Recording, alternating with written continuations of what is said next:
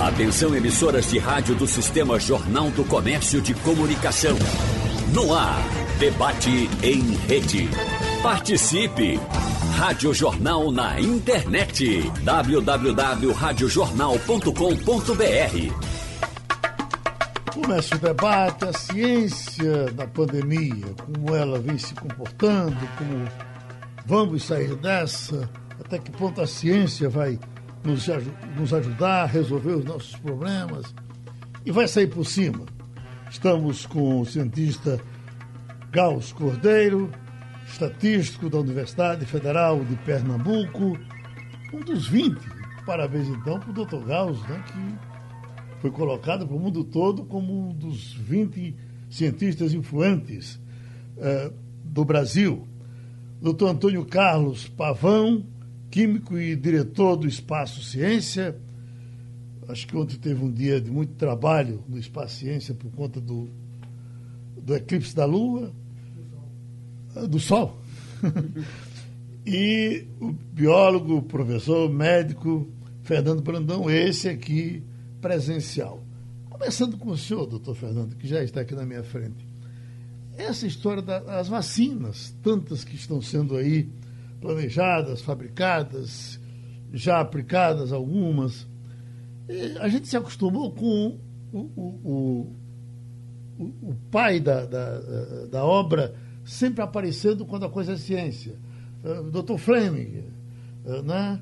Uh, Dr. Sabin. E, de repente, essas vacinas que estão sendo produzidas aí, uh, laboratório Novak, esse, aquele e tal, Quer dizer, enfim, parece que essas vacinas que vêm são filhas de, de chocadeira, não tem um pai. É, é, é comum isso na ciência ou, ou é incomum? Isso é uma coisa diferente dos tempos atuais? As coisas são mais coletivas? Vamos lá, Geraldo. Primeiro, bom dia a você, bom dia Pavão, bom dia Gauss, bom dia a todo mundo que está nos escutando.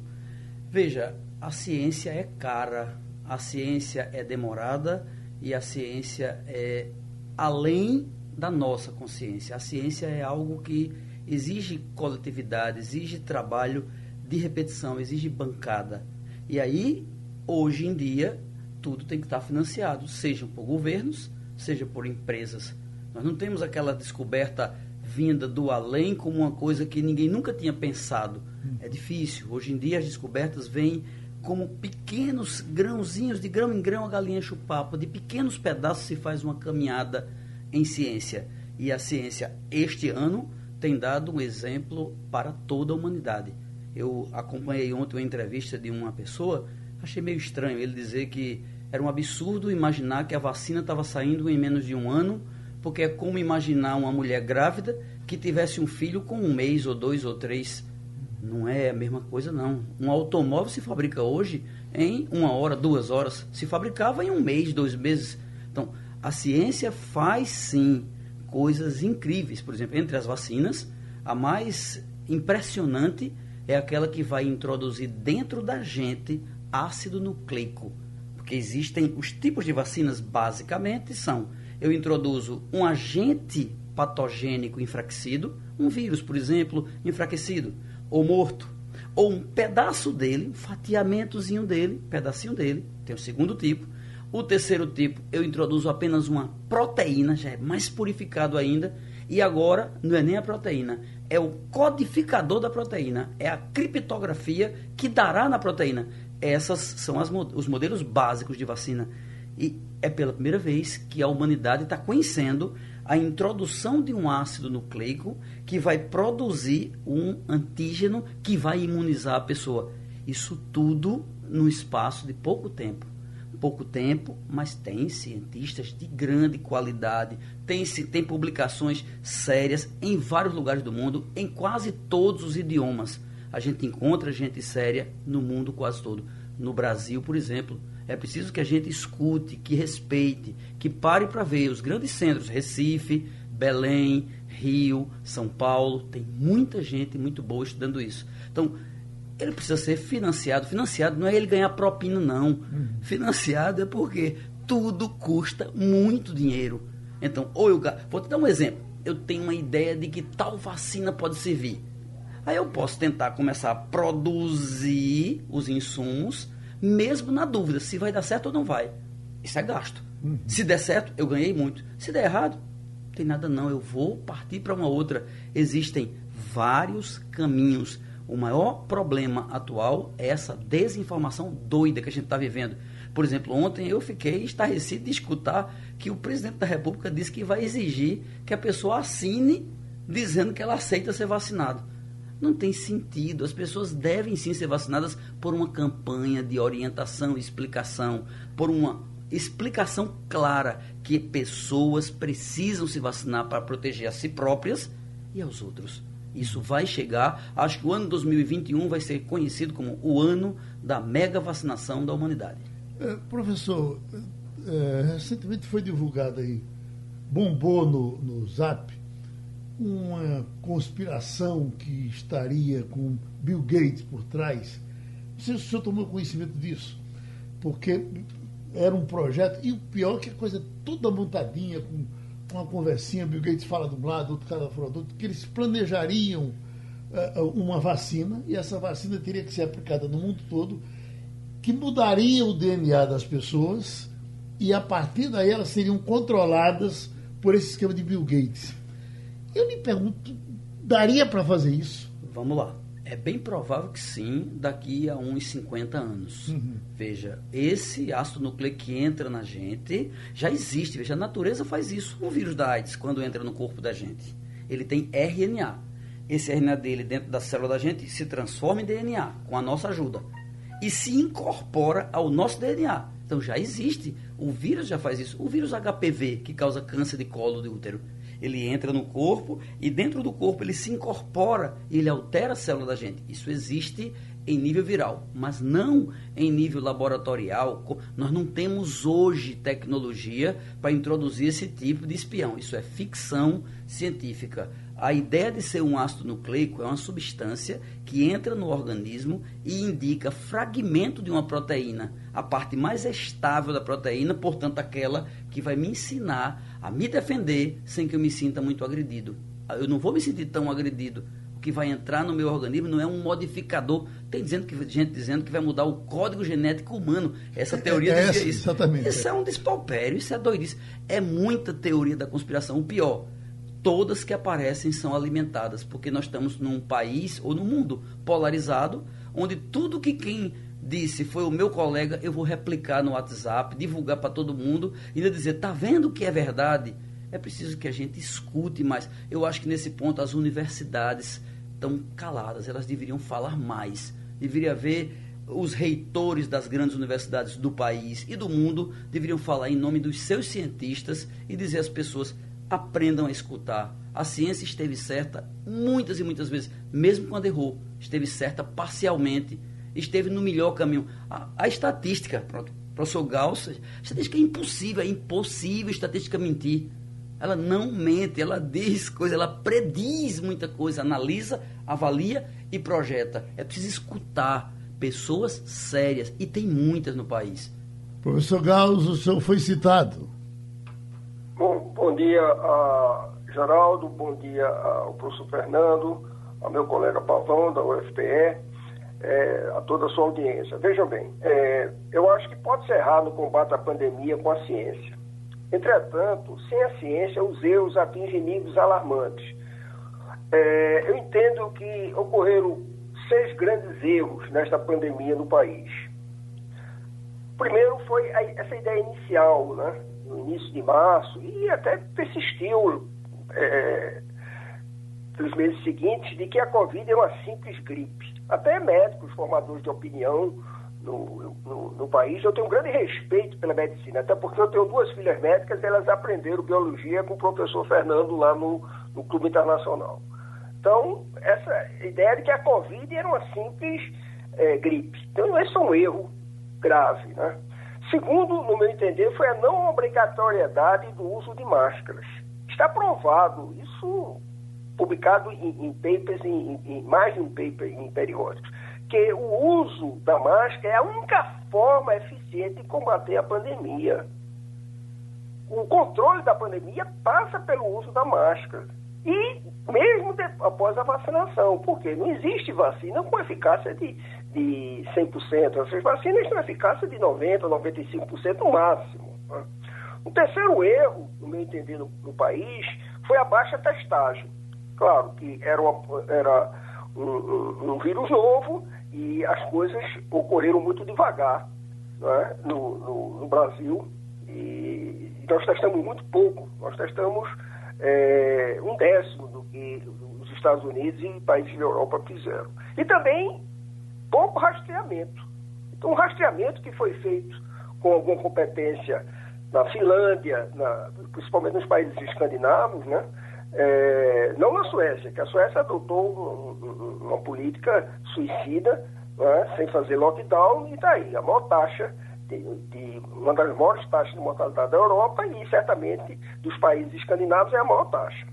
E eu acho também que o nosso governo ele foi inapto em não combater de forma rígida as aglomerações, principalmente as festas de finais de semana é, que ocorrem e, e, essas multidões é, decorrentes dos feriadões. Eu disse isso aqui a você, Geraldo, no seu programa no dia 8 de setembro? Dizendo que isso iria aumentar o número de, de infectados. Quer dizer, uma coisa trivial. Isso aconteceu na, na Europa. Na Europa eles realmente estão tendo uma segunda onda por conta do verão. Aconteceu aquelas aglomerações e até países que combateram a pandemia de forma eficiente, como a Alemanha, praticamente duplicou a taxa de mortalidade, né, por conta do verão, das aglomerações de verão. E um grande erro nosso é a falta de coordenação política do governo federal com os governos estaduais. Quer dizer, precisou até o STF intervir. Eu acho isso é, é, nós estamos numa democracia, então nós temos que aceitar os resultados é, da, das urnas, né, das eleições. Eu não gosto do governo federal, mas existe um presidente que foi eleito. É? Então houve um certo um, é, brigas políticas, né, politizaram muito a pandemia e também é, as ações decorrentes dela. É, o professor Fernando falou sobre a vacina e nós estamos vendo aí uma guerra política aí do Dória com o, o, o Jair Bolsonaro. Então, essa, essa, essa distorção política, isso é muito ruim para o país. E outro também, é, o, o, o, sexto motivo para mim, foi a, a, essa polêmica também politizada da hidroxicloroquina, né, como forma de combate à Covid, né. Isso dividiu, inclusive, a classe médica. Nós temos aqui bons... É, é, o nosso capital humano é excelente o capital humano de Pernambuco, na área médica, é excelente. Nós temos o terceiro polo médico do país, mas houve uma certa divisão. É, eu conheço médicos competentes é, da área da pneumologia, alguns eram favoráveis ao uso da hidroxicloroquina, outros não. Então, um leigo em fármacos como eu fico em dúvida, ficava em dúvida né, se deveria ou não tomar essa medicação. Claro que isso, depois daquele artigo publicado na Lancet, reduziu. Né? Agora, é importante que o Brasil é, invista mais em ciência, é? porque o que nós estamos entendendo é que, apesar da falta crônica de recursos públicos, a ciência brasileira tem se desenvolvido nos últimos anos. O professor Fernando colocou bem. Nós temos gente boa em, todo, em todas as regiões do país. Nos últimos cinco anos, o Brasil se situa como o 11 país do planeta que mais publicou artigos científicos. Os países nos seis primeiros lugares são China, Estados Unidos, Índia, Alemanha, Japão e Reino Unido. É? Então o Brasil está bem na parte de, de, ciência, apesar da queda assustadora de recursos. Por exemplo, o orçamento do CNPq em 2020 é? é, um terço do que foi gasto nas eleições. O orçamento do CNPq é um bilhão, foram gastos nessas eleições municipais de 3 bilhões. Então, nosso país ainda é, faz parte de um grupo restrito de países que mais publicaram artigos científicos sobre a Covid desde março, desde o início da pandemia. Até 30 de novembro foram cerca de 170 mil artigos científicos relacionados à Covid em todo o mundo. E destes, 4 mil, quer dizer, um percentual razoável, 2,4% são de pesquisadores que trabalham no Brasil. E com esse percentual, o Brasil fica também na 11 posição no ranking mundial, à frente do produzido da Suíça, Japão e Holanda. Então, em termos de ciência, o Brasil tem respondido bem à pandemia. Agora, a, o, o, os erros que aconteceram foram mais devido a gestores públicos. Né? Esse, esse, esse é o meu ponto de vista. O professor Antônio Carlos Pavão, tudo certinho? Tudo certinho, Geraldo. Estou aqui. É, ontem realmente tivemos muito trabalho, bom, né? Sim. E, e agora gente está se preparando para o outro, que é em 2045. Você está esperando para ver também, não está? Estou tranquilo. É, então. Agora vai ter, é, vai ter um outro agora em 2023, mas vai ser, vai ser parcial. Bem, mas eu, eu gostei muito da sua pergunta inicial, Fernando. Eu queria dar bom dia a todos, Fernando, o meu colega é, Gauss, e é, você, Geraldo, e a todos os ouvintes. E ao professor Cristiano, que está ouvindo também, lá da Rural. Veja só, a sua pergunta é assim, por que que antes a gente, a gente ouvia nomes como Sabin, Fleming, Pasteur, Koch, né? Uhum. E agora não, é, é, só nome de, de, de, empresas médicas, de, de farmacêuticas, né? Uhum. A gente tem que entender que a produção científica é, é uma produção, é uma construção coletiva. Está certo que algumas pessoas levam a fama, mas é, o, é como disse Isaac Newton, ele só pôde enxergar mais longe porque subiu no ombro de gigantes. Uhum. É, o, a gente fala teoria da relatividade, quem fez? Einstein. Sim, mas se, se, se o, o Minkowski não tivesse desenvolvido lá a teoria do, dos espaços multidimensionais, o, o, o, Einstein não podia ter formulado a teoria da relatividade. Eu falei nomes aí, só para mostrar que uma coisa depende da outra. Assim, e, e, hoje as pessoas, os Fleming, Pasteur, eles estão nas instituições. Lembrar que aqui no Brasil nós temos a Fiocruz, o Instituto Butantan, onde lá estão esses cientistas, nomes que a gente às vezes não ouve falar, mas que estão ali na frente. Então, não quero com isso, evidentemente, é, desprestigiar ou, ou deixar de reconhecer a importância do indivíduo na ciência. Claro, a contribuição de Einstein foi central, fundamental, né? Mas ele se baseou em outras coisas, né? Uhum. E então é, agora você fala também assim, e, mas por que está na empresa? Hoje está estranho.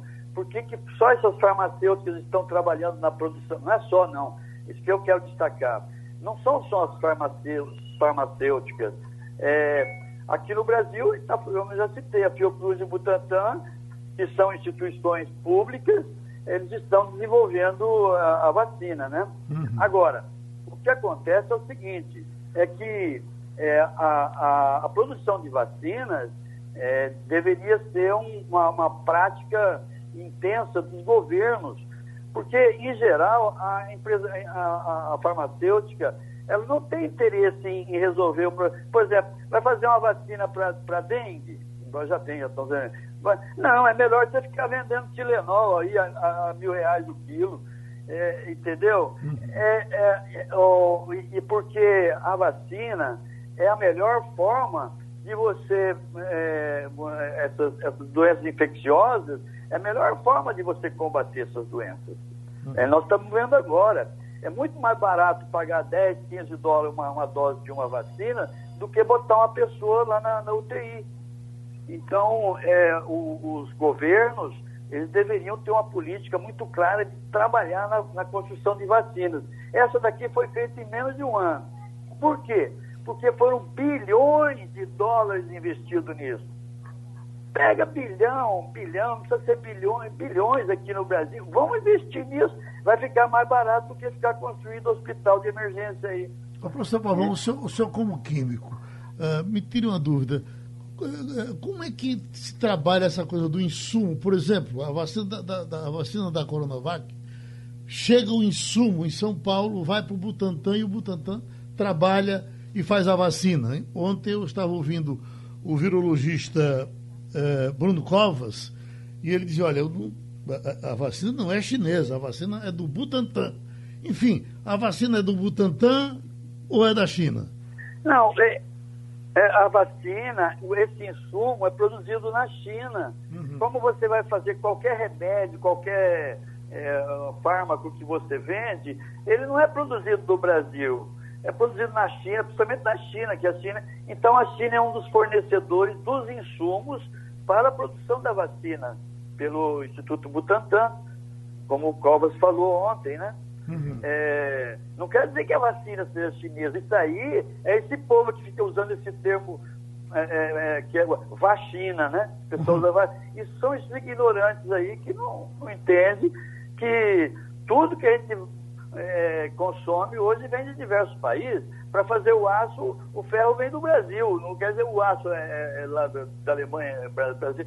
Nesse sentido.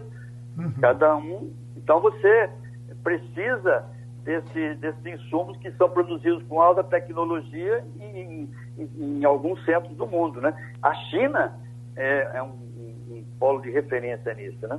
Uhum. Participação pelo Interativo. Ah, professor Fernando, tem aqui pessoa que se identifica como João, certamente não é João, ele, mas ele quer contestar usando esse nome. Aí ele bota: a ciência está usando o ser humano como rato de laboratório para vingar suas vacinas. O resto é conversa mole. Pronto, um juízo de ameba desse, como é que se conserta? Eu acho que é com educação. Eu acho que é preciso, se eu pudesse, João, o meu telefone celular é 81 9 8763-2674. Ele é público, você acha no Google, se não conseguiu copiar. Ligue para mim para conversar comigo. Eu não posso te dar um abraço agora, mas eu prometo em pouco tempo. Você vai entender. Eu tenho uma pequena empresa com 30 professores, a gente trabalha o tempo todo. Eu vi morrer mãe de funcionário meu, sogra também, irmão também. Sobrinho, também. Melhor amigo, também. Eu vi isso.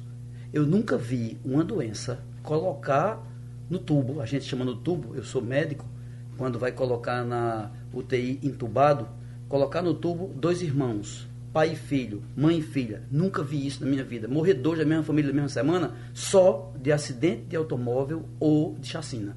Essa doença fez isso. Essa doença não é tão simples, João. Tenha cuidado, tenha cuidado. Use máscara. Se distancie das pessoas. Eu não posso te dizer, fique em casa, eu não sei como é tua casa, não sei que espaço tu tens. Eu sei que eu quero muito o teu bem. A melhor coisa que eu posso querer para você é que você sobreviva bem a essa pandemia e que você possa daqui a um tempo dizer: eu estava errado. A ciência tentou me ajudar. A política às vezes atrapalhou e a política, João, Talvez seja ela que está mexendo com você, tanto da extrema esquerda quanto da extrema direita. É o que chamo da extrema burrice, daquela pessoa que não consegue aceitar que pessoas pensem diferente dela. Eu aceito que você pense, claro, direito de pensar, mas é preciso que você argumente com qualquer coisa. Existe uma doença muito séria, com uma transmissibilidade muito alta e com características que a gente que é médico não conhece toda. Está claro que há padrão genético ou imunogenético diferente. Está claro que há uma letalidade que não está bem desenhada. A gente precisa estudar. Nós deveríamos chamar todos os matemáticos do mundo, os que trabalham com Big Data, para tentar descobrir no mundo onde tem o maior, a maior conjugação de 10 a 20 milhões de pessoas com resultados melhores e estudá-los e cuidar deles. Se estão usando um remédio que eu não concordo, que eu passe a usar. Se não estão usando remédio nenhum, que eu passe a estudar isso. O que está sendo feito no mundo é muita coisa. Só que a gente está aprendendo, está trocando o pneu do carro com o carro andando, João. Está sendo difícil para a gente que é médico, para a gente que é cientista, para a gente que é gente. Cuidar de você. Professor Gauss, o que fazer? É, tem esse pensamento que o pseudo João aqui está dizendo, mas nós temos muita gente pensando assim, desejando assim e divulgando assim. Eu lhe pergunto, fazer o que para trazer essas pessoas para a razão? Olha, é, é, veja bem, Geraldo, a gente nota que as pessoas não dão o valor real ao, ao problema que nós estamos enfrentando, e o professor Fernando colocou bem, nós estamos passando por uma pandemia que atingiu níveis nunca antes sonhados. Né? Quer dizer, uma pandemia que virou endêmica e que matou no Brasil até agora 190 mil pessoas e muito provavelmente vamos chegar ah, em dezembro de 2021 com 300 mil, 300 mil mortes. Isso por conta das aglomerações. Realmente as pessoas não estão ligando para a morte dos demais. É? O governo federal, comandado pelo presidente Jair Bolsonaro, errou feio a pandemia. Cometeu o mesmo erro do Trump. O mesmo erro do Trump. Os Estados Unidos têm 300 mil mortos e é um país de primeiro mundo. Quer dizer, a gente não pode admitir uma taxa de mortalidade é, dos Estados Unidos cerca de 4,5 vezes maior do que a Alemanha. Isso, isso, isso é, é, é, é por conta da irresponsabilidade do presidente. É, a Angela Merkel, ela é PhD em física, ela fez uma gestão extraordinária. O último discurso dela foi emocionante, ela pedindo para as pessoas não saírem, não fazerem as, as, as comemorações de final de ano. Né? Então isso deve-se muito à gestão. Apesar dos erros grosseiros de gestão de alguns presidentes, os países que têm taxas baixas de mortalidade da Covid é porque compartilharam estratégias baseadas na ciência, que inclui vigilância precoce, muitos testes, rastreamento de contatos, uma quarentena bem delineada e assistência médica ampla eficaz.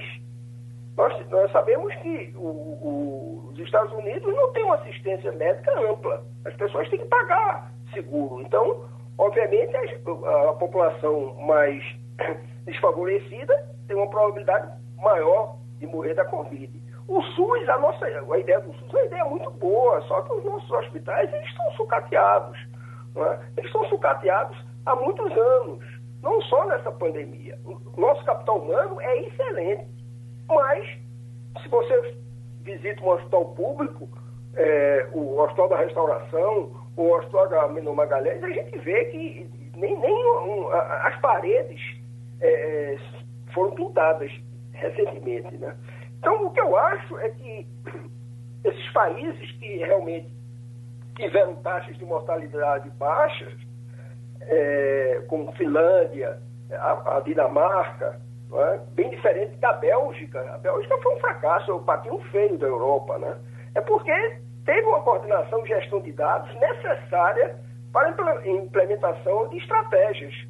Estratégias essas que envolvem tecnologia digital, integração com políticas e cuidados de saúde. Né? A superação das adversidades impostas pela pandemia está intimamente atrelada à retomada de investimentos na ciência brasileira. Infelizmente, os cientistas no Brasil eles passam despercebidos. Né? Não existe muita, muita interação entre os cientistas e a sociedade. As pessoas dão, dão valor às duplas sertanejas, aos cantores funks, mas não, ninguém dá valor aos cientistas. Né? Meu pai dizia, professor é como um rabo de cavalo, cresce para baixo. Ele dizia isso eu era criança. Tá certo? E isso é verdade. Isso é verdade. As pessoas não valorizam os professores, não valorizam os cientistas. E a gente vê o descalabro que está acontecendo com a ciência brasileira. Só para dar algum dado, né? O Brasil tem hoje cerca de 7,6 doutores para cada 100 mil habitantes. Então, é um número irrisório se nós compararmos, por exemplo, com o Reino Unido, que tem seis vezes mais. Na realidade, é quase sete vezes mais. A Alemanha, que tem 39,7 é, doutores para 100 mil habitantes. Né? Ou, ou então Portugal, que chega a 35 é, doutores por 100 mil habitantes. Então, nós temos poucos doutores para cada 100 mil habitantes. A Itália, que é o país europeu com a mais baixa taxa de doutores por milhão, tem o dobro do Brasil, aproximadamente. 17 doutores por 100 mil habitantes. E a Itália foi destruída pela Covid, tá certo? Então, aí você diz, professor, como reverter essa situação? Como nós podemos ter mais doutores? Eu estou mostrando o problema. Mas como reverter isso? É difícil reverter com valores tão reduzidos das bolsas de pós-graduação. Só para vocês terem uma ideia, uma bolsa de mestrado hoje é R$ 1.500 por mês, uma bolsa de doutorado é R$ 2.200. Quer dizer, são valores ridículos. Em 1975, quando eu fazia o mestrado na UFRJ, uma bolsa era seis salários mínimos, a bolsa de mestrado. Quer dizer, quatro vezes maior do que o valor atual. Então, não se investe em ciência no país. Então, não investindo em ciência, o que é que acontece? Nós não temos é, um, um sistema hospitalar que possa ser melhor delineado para atender a população. Só para vocês terem uma ideia, o National Health Service é um dos melhores sistemas de saúde do planeta. Ele está acoplado ao grupo do Imperial College, que eu estudei no Imperial College em 79 e 82. Lá se chamava Imperial College of Science and Technology. Agora é Imperial College of Science, Technology and Medicine. Todas as internações do, no, da rede pública no, no Reino Unido, porque a rede privada praticamente é infinitesimal, passa por modelos matemáticos que são desenvolvidos no Imperial College. Se você vai, por exemplo, aqui foi, citado Sir Alexander Fleming, que é, é do, do hospital, St. Mary Hospital em Paddington, tem lá a, a, a, salinha onde Fleming descobriu a penicilina, vocês vão encontrar lá na placa National Health Service e a palavra do Imperial College. A, o número de leitos na clínica obstétrica, na clínica pneumológica, na clínica cirúrgica, tudo isso são determinados a partir de modelos matemáticos. Então, no Brasil, a gente tem que mudar, tem que colocar mais a tecnologia ligada ao SUS. Claro, nós não temos nenhum sistema de marcação de consultas. Às vezes eu passo no Antônio Hermílio Moraes, que é um centro que tem, tem cuidados de diabetes, de a clínica oftalmológica, eu, às vezes eu passo 5 horas da manhã, que eu chego cedo na universidade, agora não, né, com conta da pandemia, é uma fila já de de 100, 200 pessoas, pessoas que chegam às 3 horas da manhã vindo de outras cidades. Mas a gente não tem nenhum sistema de marcação de consulta eficiente. Então, essas coisas a gente tem que mudar a partir da pandemia. Agora, as pessoas têm que deixar de ser irresponsáveis. Por quê? Mesmo com a vacina, nós vamos ter que adotar essas medidas que sempre aparecem aí: distanciamento, uso de máscaras. Eu vou continuar usando máscaras até 2022. Eu não irei a restaurantes Tá certo? Porque eu sei o, o risco que você indo ao restaurante tem ao tirar a máscara. Eu sei disso. Hum, é, esse detalhe, eh, professor Fernando, que o doutor Gauss traz é, é interessante. Você tem uma situação nos hospitais.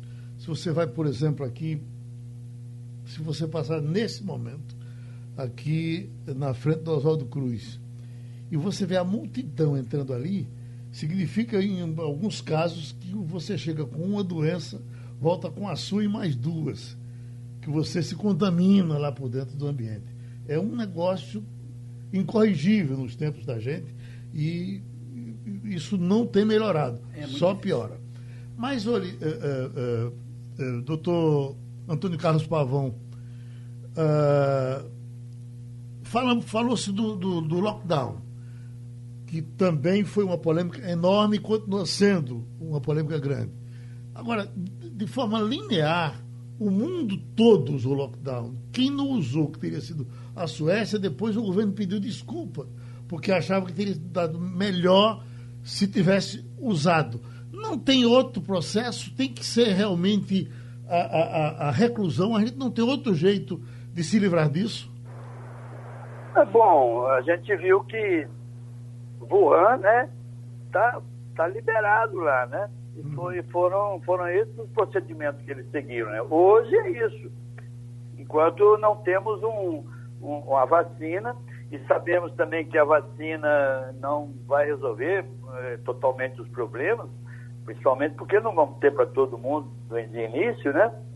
Então, hoje o caminho é lockdown, é máscara, como diz o Gauss aí, é uh, lavar as mãos, é isso que a gente tem. É, agora, é, veja só, então eu, eu gostaria de, de, de retomar a, a, esse, ao João, né, que uhum. falou aí. Ele não botou um sobrenome, mas eu vou botar um sobrenome dele, é João Ingênuo. Uhum. É, ele, é, esse discurso dele é muito perigoso, porque é, ele propaga inverdades, né? E, e, e estimula esses mitos de Bill Gates de que a vacina tríplice dá autismo. Ah, o, e, e, também só gostaria de destacar né, bem, esse desprestígio que está tendo em relação à vacina russa, a Sputnik.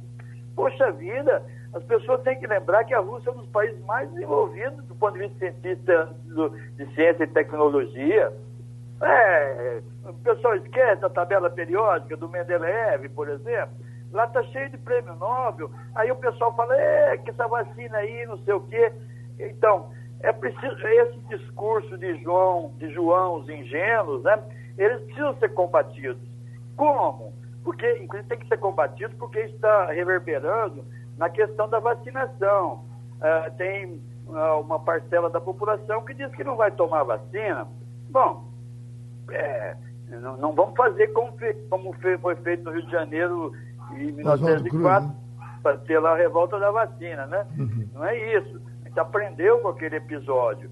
Então, como disse o Fernando muito bem, é educação. Nós precisamos trabalhar com a educação da população, a educação científica da população, para que não fique reproduzindo e acreditando em mitos. A ciência, a ciência é, como diz o, o José Leite Lopes, um grande físico pernambucano, ciência e libertação. É através da ciência que a gente se liberta de, de mitos, de inverdades. É, e eu acho que, quer dizer, esse é o papel que nós temos agora, que é do Espaço Ciência, né? De, de trabalhar com a educação científica da população. Nesse momento, a, a ciência, assim, falando como, como instituição universal, para assim, está muito prestigiada até o Papa pediu, o Papa deu as rezadas dele lá, mas ele pediu para a ciência resolver esse problema. Cadê, cadê a vacina? Todo mundo. Agora, o sujeito não quer tomar a vacina, é uma opção dele, porque ele tem duas opções.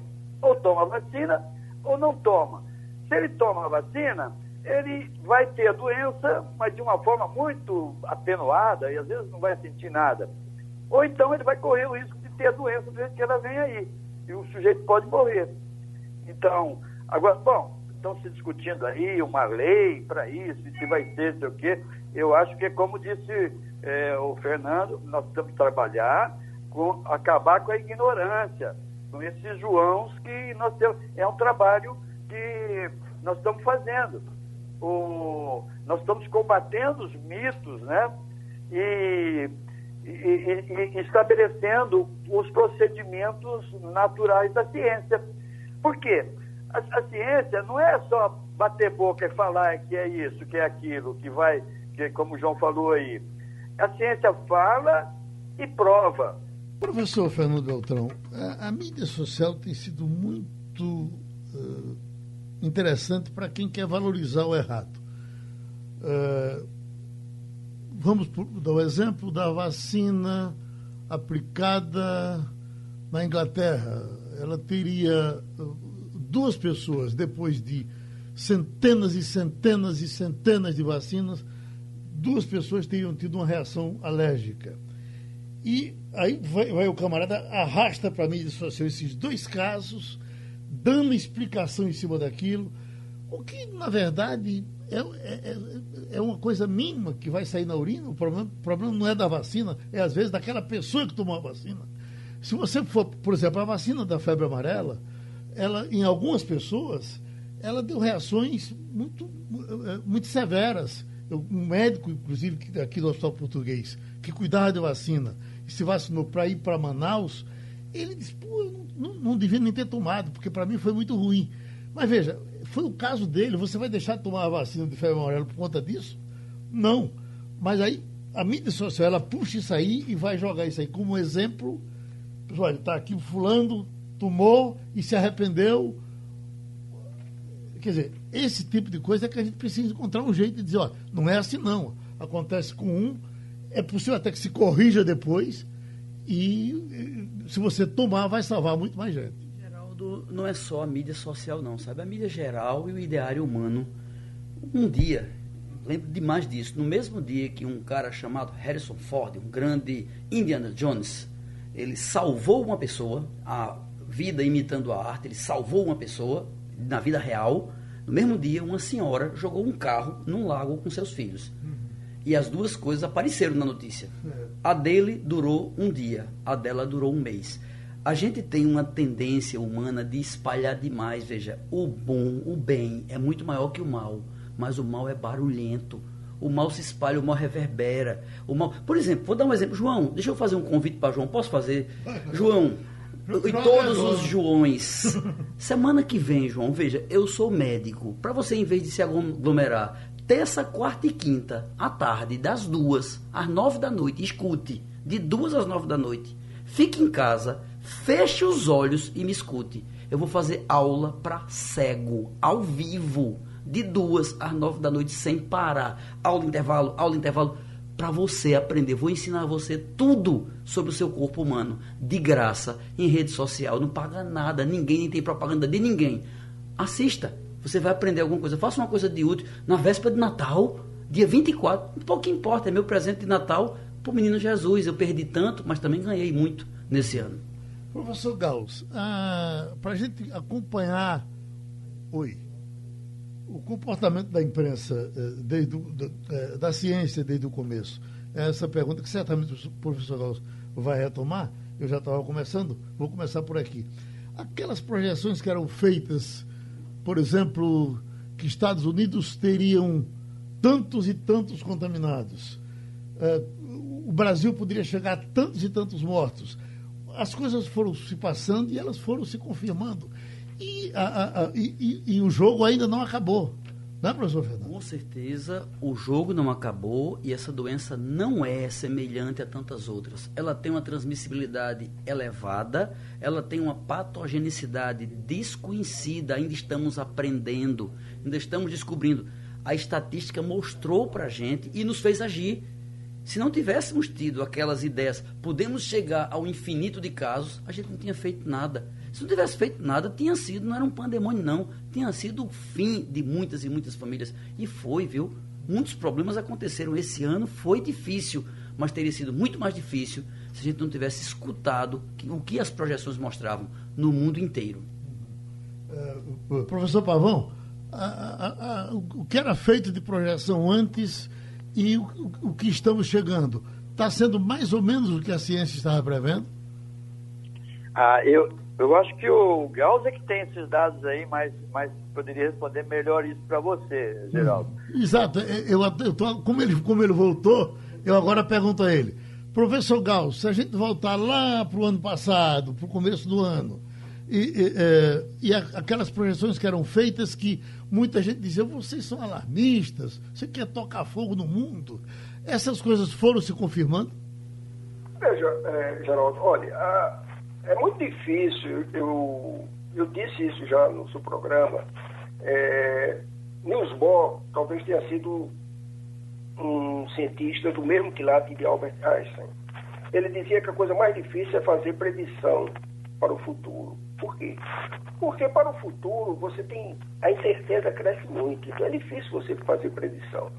Então, é, o que eu posso dizer é que todo quando ocorre um problema eh, geral, por exemplo, a Segunda, a segunda Guerra Mundial né, devastou a Europa, mas teve um certo benefício a posteriori, porque várias tecnologias foram criadas a partir de problemas da Segunda Guerra. Por exemplo, Alan Turing foi um grande eh, divisor de águas, é? porque ele, criando, os, o, decifrando os códigos nazistas, ele deu um grande avanço à, à tecnologia da informação. Né? Então, o professor Fernando colocou no início, né? nós estamos passando por uma pandemia, mas vai ter alguns resultados positivos. Né? Essa, essa, essa, essa, esse uso da tecnologia de fazer uma vacina baseada no DNA, por exemplo. Claro que isso aí não, não, vai compensar o, o, de milhões de mortes, mas de, de, de, to, de todo, é, toda desgraça a gente aprende alguma coisa. Né? Um, um ponto que me preocupa muito no Brasil é e isso foi colocado, acho que foi ontem, quando a ONU divulgou, é a gigantesca desigualdade de renda no nosso país. Nosso país é, é, é, ele só perde em desigualdade de renda para sete países que realmente são economias é, não, não, não importantes da África. Então nós temos uma gigantesca desigualdade de renda. Então isso tem que ser resolvido por decisões políticas.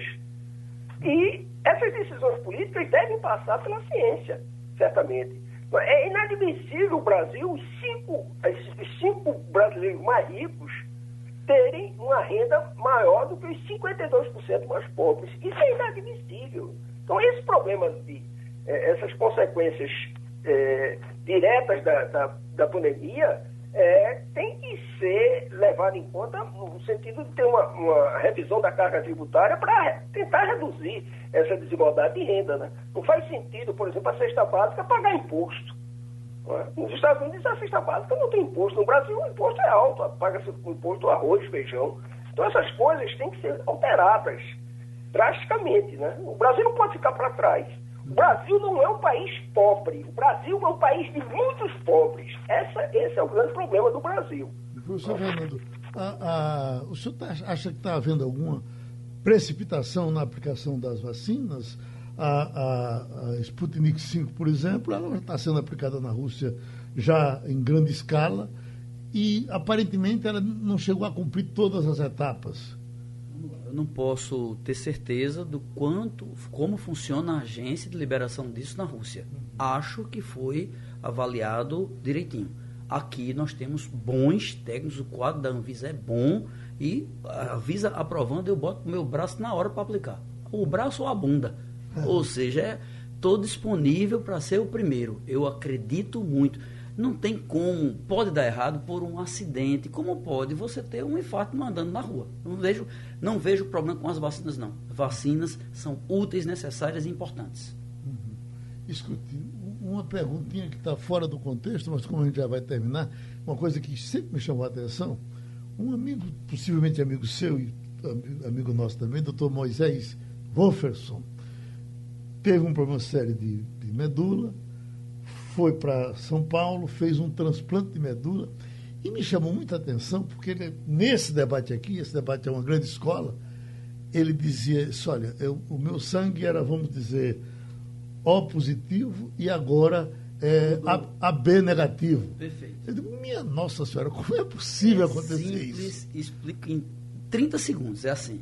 O sangue da gente é a única coisa que a gente tem. Você pega um velhinho de 105 anos de idade, a hemácia dele foi fabricada semana passada.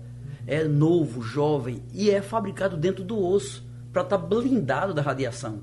Então, o dentro do osso fabrica sangue, é a medula óssea, é o tutano do osso, não é a medula espinhal. Então, quando alguém tem algum problema de sangue, tira essa medula espinhal, acaba com ela, mata essa medula e aplica de o doador. Então, eu virarei um fabricador de sangue conforme o que eu recebi emprestado. Nenhum problema. Fizer um negócio desse para tirar minha burrice, tira. É, não. Aí demora mais. Já teve um cidadão que fez um transplante de medula e se curou simultaneamente da leucemia e da AIDS. Muito obrigado aos amigos cientistas que participaram do programa de hoje. Ele é repetido amanhã às duas e meia da madrugada. Sugestão ou comentário sobre o programa que você acaba de ouvir, envie para o e-mail ouvinte@radiojornal.com.br ou para o endereço Rua do Lima 250, Santo Amaro, Recife, Pernambuco.